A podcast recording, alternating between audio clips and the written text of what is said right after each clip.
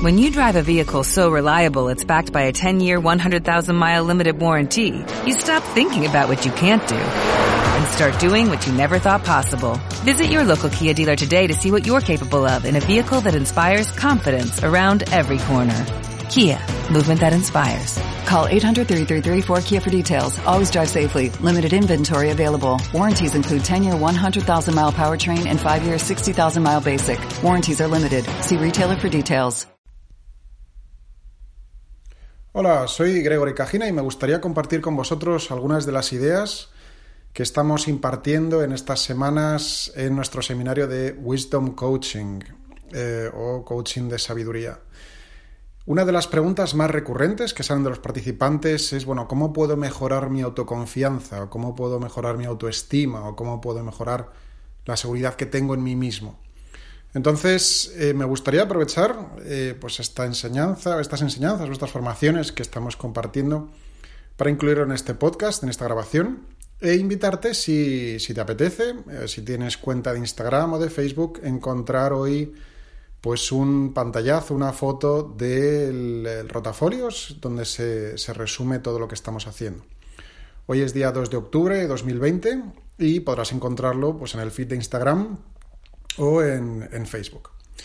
Entonces, eh, una, de las, una, de las, principales maneras de mantener a un, individuo motivado, a sentirnos seguros con nosotros mismos, tiene que ver con nuestra identidad. La identidad se puede definir de muchas maneras, eh, pero suele buscar sobre todo una coherencia. Es decir, una coherencia entre lo que nosotros eh, pensamos, decimos, sentimos y hacemos. Esto creo que lo comenté además en otra grabación, en otro podcast. Si lo queremos visualizar, lo que pensamos en la cabeza, lo que decimos en la, en la boca, lo visualizamos, lo que nosotros sentimos, quizás en el corazón o en el estómago, eh, y lo que hacemos en, en las manos. Entonces lo que buscamos siempre es una coherencia. Cuando nos sentimos bien, cuando manifestamos bienestar, es porque esas cuatro, esas cuatro cosas están alineadas. Y cuando nos sentimos mal, sentimos malestar, es cuando esas cuatro cosas están desalineadas. Es decir, cuando sentimos una cosa pero hacemos otra, decimos una tercera, pensamos una cosa, sentimos otra y continuamente así. Em, en relación a la identidad, quería hacer una distinción aquí. Hay, hay varios autores que lo, lo, explican de diferentes maneras y, bueno, quería proponeros el enfoque que estamos planteando desde, desde aquí, desde Core School of Leaders, para, este seminario, que es dividir la identidad en tres grandes bloques. El primer bloque lo vamos a llamar autoestima, el segundo bloque lo vamos a llamar autoconfianza y el tercer bloque lo vamos a llamar autoimagen. En la autoestima, básicamente son el tipo de frases o el tipo de mensajes que nos decimos a nosotros mismos del tipo me quiero, merezco, me merezco, me permito, me permito tener éxito, me permito negociar al alta un contrato, me permito emprender mi proyecto, me permito dejar entrar solo relaciones constructivas en mi vida, me permito recibir respeto, o lo contrario, cuando tenemos una baja autoestima es cuando de manera subconsciente incluso nos decimos, mira, no, no me quiero, o esto es demasiado para mí, o quizás no lo merezco. Es importante el, trabajarse la autoestima. Eh, obviamente esto no se resuelve con, una formación breve, esto es un trabajo que puede llevar toda la vida. Y parte de lo que nosotros definimos como sabiduría, no, lo definimos como algo esotérico o algo místico, sino algo mm, francamente regulado por la neurociencia, eh, por la cual diferentes partes del cerebro se involucran en diferentes acciones o pensamientos que nos llevan a optimizar o ser más efectivos en nuestra vida, tanto en nuestra relación con nosotros mismos, internamente, los mensajes internos, con, como con la relación que tenemos con los demás. Es decir, podemos definir, una de las maneras de definir sabiduría es de qué manera yo puedo desarrollarme a mí mismo, ayudando también a los demás, pero sin excedernos ni en uno ni en otro. O sea, centrarnos demasiado en nosotros mismos nos puede aislar de uno de los, uno de los principales, quizás fuentes de felicidad, de satisfacción, que es poder ser de servicio a otros. Pero está el caso contrario, demasiado servicio a otros implica muchas veces un abandono de uno mismo. Hay personas pues, que son muy abnegadas, muy entregadas, y sin entrar a valorarlo, a criticarlo, sí podríamos preguntarnos si quizás ese volcarse en otros quizás sea una especie de huida hacia adelante para no tener que pasar demasiado tiempo con uno mismo, tener que reflexionar con uno mismo, validar o no las decisiones que estamos tomando. Y parte de esta sabiduría pasa con el tiempo, con un entrenamiento, en hacernos impermeables a dos cosas. Uno, a la adulación, a que nos digan lo, guapos, lo altos, lo listos que somos, los competentes que somos, lo exitosos que somos. Porque cuando nosotros nos creemos esa adulación, podemos llegar a un momento de o a sentirnos arrogantes o complacientes. Y lo contrario, también podemos hacernos impermeables al ataque. ¿Por qué? Porque cuando nos sentimos atacados sentimos ira, sentimos resentimiento, sentimos melancolía, sentimos tristeza, que son emociones que no voy a llamar negativas, pero que sí tienden a bloquear, tienden a delimitar o limitar la capacidad que nosotros tenemos de tomar decisiones que son conscientes o de, pensar con la distancia necesaria para tomar una decisión racional, razonable. Eso sería el primer bloque de autoestima, el segundo sería de autoimagen. La autoimagen tiene que ver con la aceptación plena de lo que vamos a llamar fortalezas y lo que quizás otros llamen debilidades, pero yo preferiría llamar oportunidades. En este sentido, las fortalezas es o implica tirar o, echar por la puerta una modestia falsa. Es decir, permitirnos admitir ante nosotros mismos, reconocer ante nosotros mismos y emplear para nuestro mayor beneficio y el de los demás aquello que vamos a llamar fortalezas. Hay una cantidad incontable de personas que están malgastando sus fortalezas por causa de una especie de modestia malentendida, o porque piensan que van a llamar la atención, o que van a generar envidia, que quizás sea posible. Hay un proverbio muy famoso, ¿no? El proverbio japonés que dice el clavo que sobresale es el que se lleva el martillazo. Pero la invitación aquí es a demostrar que tienes esa fortaleza para el servicio de otros, para ayudar a otros. Y también, ¿por qué no?, para mejorar y consolidar tu propia autoimagen. ¿De qué te sirve ser un carpintero magnífico y tener las mejores herramientas y entrenamiento si no las usas? La segunda, el segundo bloque sería debilidades. O sea, tenemos autoimagen, por un lado fortalezas y por otro debilidades, pero yo prefiero llamar oportunidades.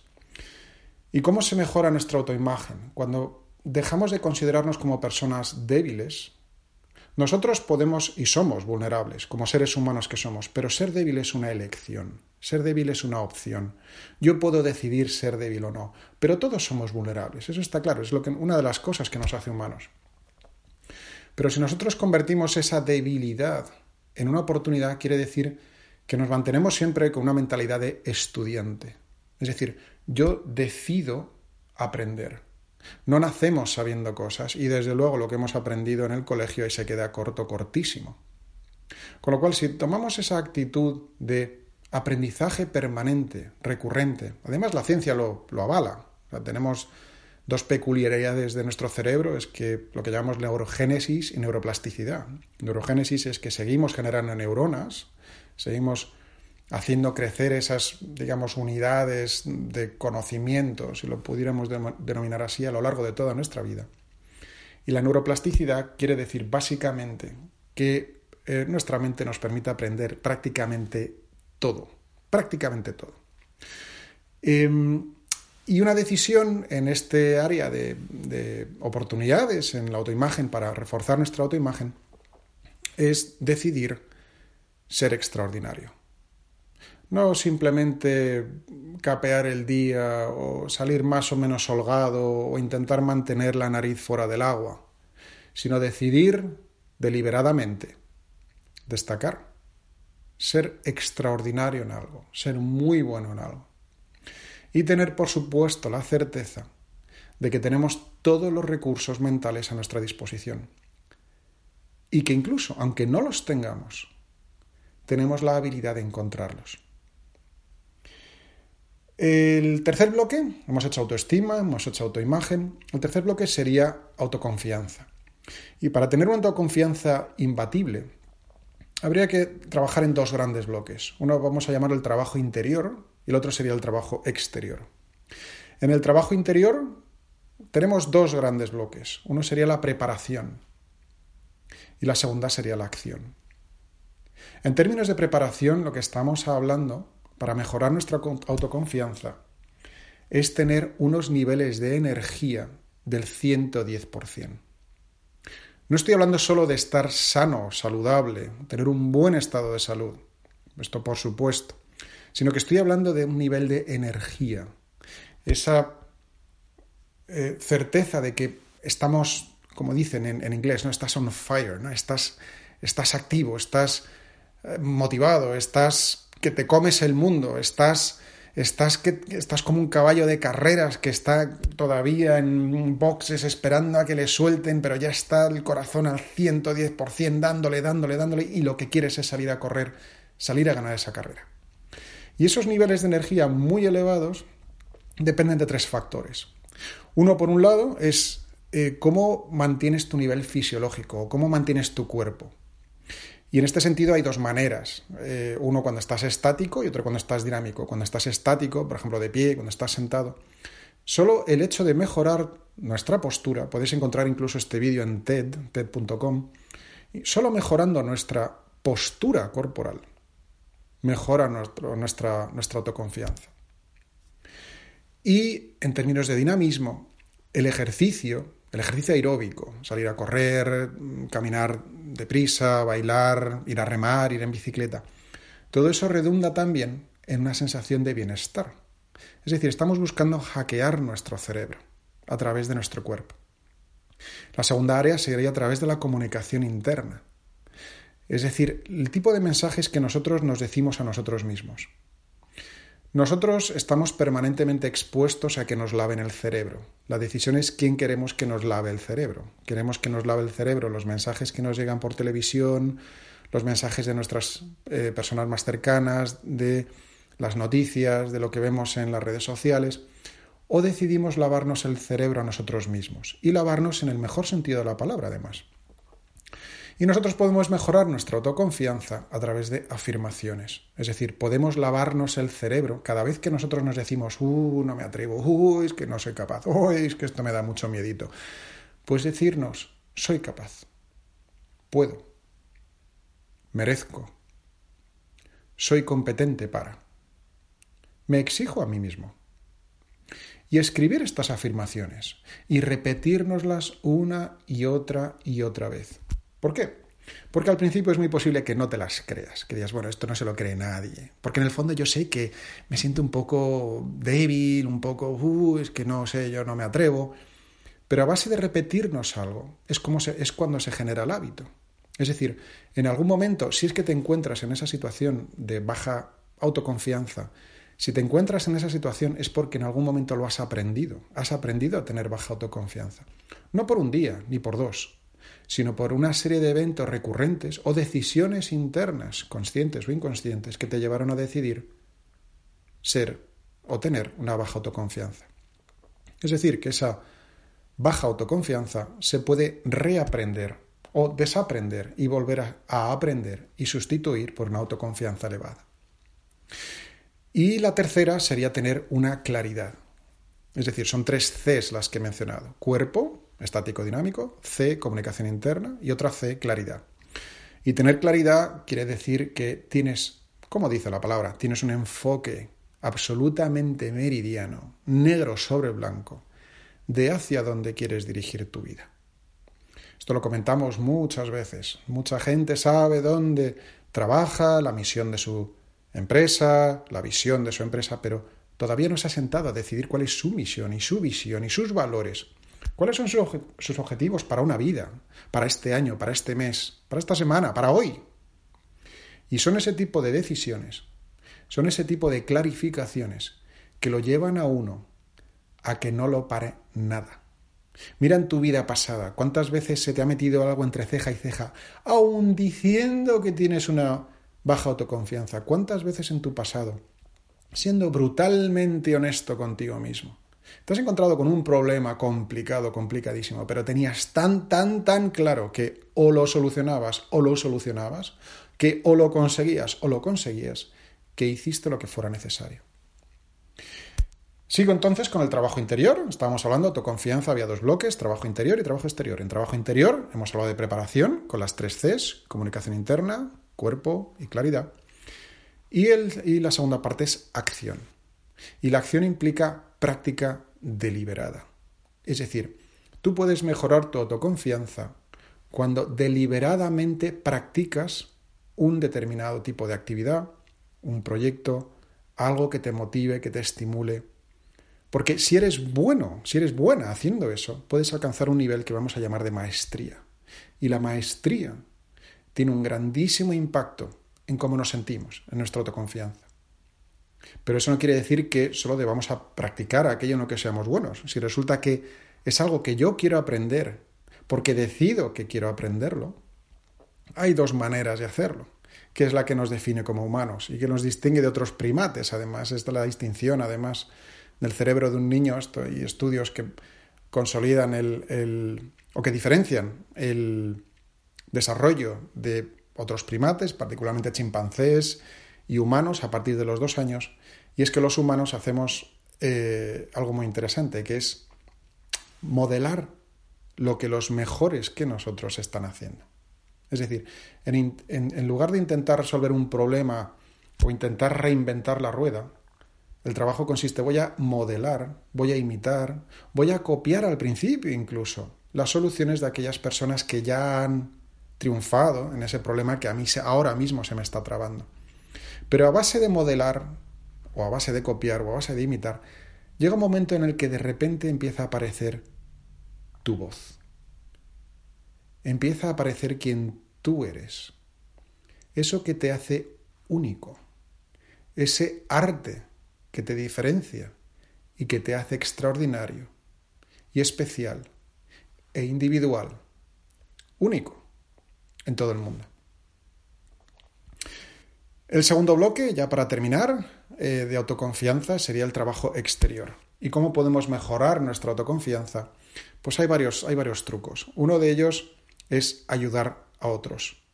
Porque efectivamente quien necesita ayuda hoy es una persona que hoy tiene un problema para el cual tú ya encontraste solución. Y poder ser de servicio para otros, poder ayudar a otros, incide directamente en subir nuestra autoconfianza.